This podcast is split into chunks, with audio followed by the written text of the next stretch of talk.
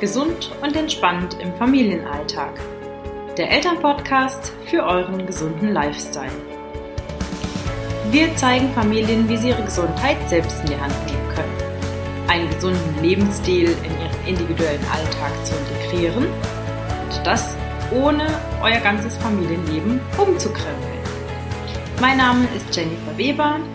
Ich bin Mitgründerin von Preventlia, Gesundheitsmanagerin und gesund zufriedene Mutter. Heute in der Folge geht es um Folgendes. Mit sieben genialen Schritten gemeinsam gesünder leben. Das Mini-Gesundheitscoaching für die ganze Familie. Teil 1 von 3 und heute lernst du mit mir gemeinsam die ersten beiden Schritte. Du merkst, es ist heute etwas äh, eine andere Podcast-Folge, denn ich möchte dich oder euch als Familie jetzt einladen, äh, in diesem dreiteiligen Podcast gemeinsam mit mir sieben Schritte durchzuführen für ein gesünderes Leben. Das sind ganz simple Schritte, die sind schnell und einfach umzusetzen, äh, aber die geben einem oder haben schon eine große Wirkung auf die Gesundheit. Ich erkläre euch heute, was die ersten beiden Schritte sind, warum diese so wichtig sind und äh, wie ihr damit eure Gesundheit und euer Wohlbefinden verbessert. Ganz wichtig, ihr erfahrt auch, wie ihr diese nachhaltig in euren Familienalltag integriert.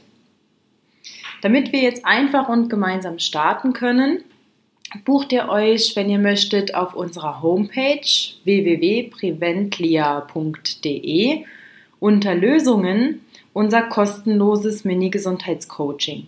Da findet ihr nämlich auch wieder diese sieben Schritte und ihr könnt das in Begleitung mit dem Podcast ähm, für euch viel, viel besser gestalten. Das heißt, ihr könnt jederzeit in diesem Coaching nochmal nachlesen, wie sind die Schritte.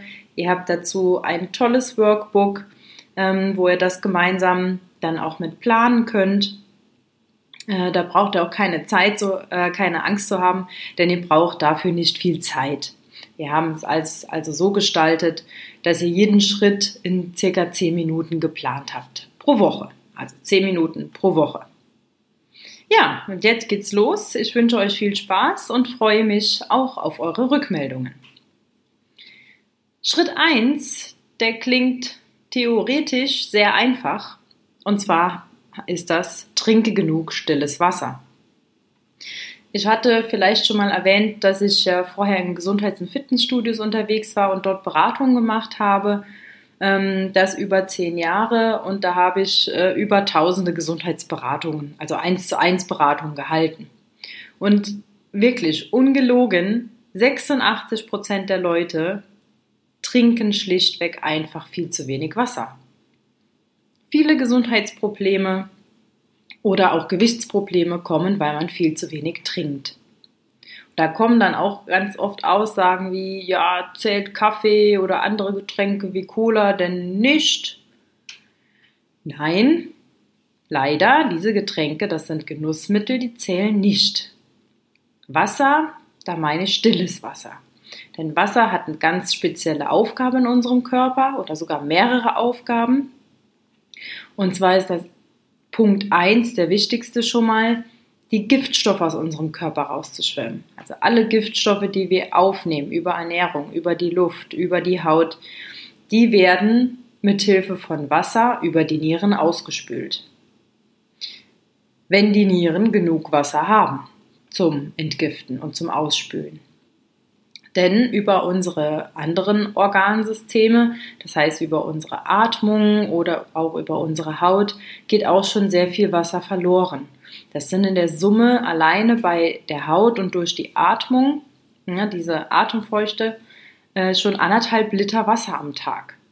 Wenn ich jetzt nur ein Liter Wasser am Tag trinke, dann bleibt nicht mehr viel zum Entgiften. Das heißt, der Körper wird dann schlecht gereinigt. Uns muss äh, zu Punkt 2 auch bewusst sein, jede Zelle unseres Körpers besteht ja zu 70 Prozent aus Wasser. Das heißt, sie benötigen auch Wasser für Nährstoffaustausch, für den Stoffwechsel, den Zellstoffwechsel, Ähm, deswegen müssen wir viel trinken. Warum jetzt stilles Wasser trinken? Stilles Wasser, in Deutschland ist die Trinkwasserqualität eigentlich sehr gut, die aus dem Kran kommt, aus der Wasserleitung. Deswegen könnt ihr das getrost trinken. Ähm, und das hat äh, einen neutralen Wert. Also, ne, wenn man jetzt vom Säurebasenhaushalt spricht, das hat einen neutralen Wert und hilft wirklich sehr gut zum Entgiften. Sprudel, da ist Kohlensäure mit reinversetzt, also Säure. Wir wollen ja jetzt aber die Säuren und Abfallstoffe aus unserem Körper rausschmeißen. Wenn ich jetzt Säure trinke, dann kann ich nicht entgiften, dann kann die Säure gar nicht rausfließen weil ich einfach zusätzlich noch mehr Säure in den Körper reinschütte. Also genug stilles Wasser trinken. Aber wie viel ist denn jetzt genug? Eine Faustformel gibt es dafür.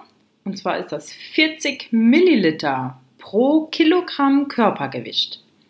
Das sind bei 60 Kilogramm 2,4 Liter Wasser. Wenn man diese 2,4 Liter Wasser schon mal schafft, dann ist das sehr, sehr gut. Ja, und da spreche ich jetzt auch schon mal grob für jeden. Wenn ihr die 2,4 Liter schon mal schafft, perfekt. Rechnet euch jetzt mal gemeinsam aus oder rechnet dir mal aus, wie viel solltest du denn trinken? Und dann startet gemeinsam ein Trinkprojekt. Erinnert euch gemeinsam dran, ähm, stellt euch einen Timer, dass ihr erinnert werdet zum Trinken. Baut euch eine schöne Trinktankstelle auf. Überlegt euch da ein paar kreative Sachen, dass ihr jetzt mal äh, euch angewöhnt, wirklich viel zu trinken. Und dann kommen wir zum Schritt 2. Bewege dich täglich mindestens 10, besser 30 Minuten an der frischen Luft. Klingt auch sehr einfach. Aber ist es nicht erschreckend, dass der Durchschnittsdeutsche nur 700 Meter am Tag geht? Meist ist es bei Familien mit Kindern ja eigentlich schon ganz, äh, ganz üblich, dass sie viel draußen sind. Das ist auch sehr gut, denn Kinder haben ja auch einen natürlichen Bewegungsdrang. Und dem sollte man auch fördern und den sollte man auch nachkommen, diesem Bewegungsdrang. Es ist ein Bedürfnis der Kinder, sich viel zu bewegen. Die lernen nämlich sehr, sehr viel über Bewegung, für Motorik, soziales Verhalten. Alles läuft bei Kindern spielerisch und über Bewegung ab. Und da sollten wir, statt das irgendwie versuchen einzudämmen, wo wir sagen, oh, bleib sitzen, dessen sollten wir uns bewusst sein, wir sollten diesem Bewegungsdrang nachkommen und uns anschließen. Wieder einen eigenen Bewegungsdrang entwickeln, wenn wir den nicht mehr haben. Warum ist denn Bewegung jetzt so wichtig? Da sind zum einen die Muskeln zu nennen. Die haben ja die Aufgabe, uns zu bewegen, verschiedene Bewegungen auszuführen.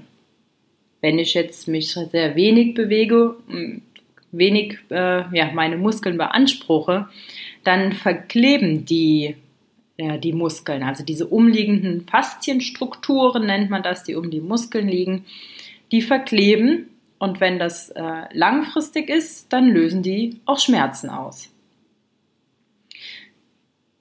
Wenn ich mich wenig bewege, baut sich nach und nach auch der Muskel langsam ab. Ich verbrenne auch immer weniger Energie. Und zum anderen gibt es da auch noch die Knochen und Gelenke. Die werden durch Bewegung, durch Druck- und Zugbelastung eigentlich äh, mit Nährstoffen versorgt und die leben durch Bewegung. Wenn ich mich jetzt nicht bewege, dann kennt man diese schönen Ausdrücke, die Gelenke verkalken, verrosten und die Knochen, die werden von der Struktur her eher porös. Bei Bewegung kommt aber noch ein anderer Faktor hinzu. Und zwar werden, wenn ich mich bewege, tolle Hormone ausgeschüttet. Die helfen uns, Stress zu reduzieren. Die machen uns glücklich, die schenken uns gute Laune, dass wir uns einfach wohlfühlen. Und das passiert auch besonders dann, wenn wir uns eben draußen bewegen. Das heißt, äh, Sonnenlicht auch abbekommen. Denn Sonnenlicht regt ja auch die äh, Ausschüttung vom Glückshormon Serotonin an. Hm, Serotonin wird gebildet aus Eiweißen, Vitamin D, das hat man vielleicht schon mal gehört.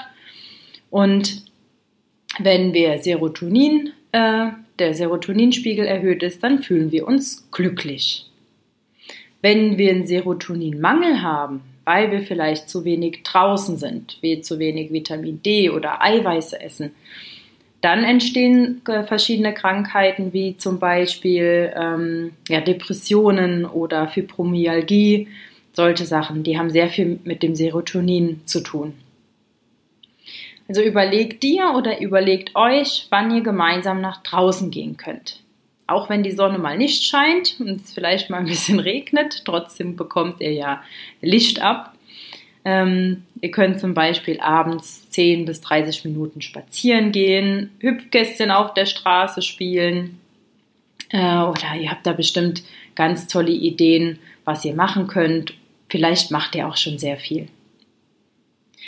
Setzt jetzt in den nächsten zwei Wochen diese beiden Schritte mal gemeinsam um. Das äh, Online-Mini-Gesundheitscoaching hilft euch ja auch dabei. Also wenn ihr wollt, ladet euch das gerne kostenfrei herunter. Äh, da könnt ihr dann alle Schritte nochmal nachlesen und die wichtigsten Tipps stehen nochmal dabei.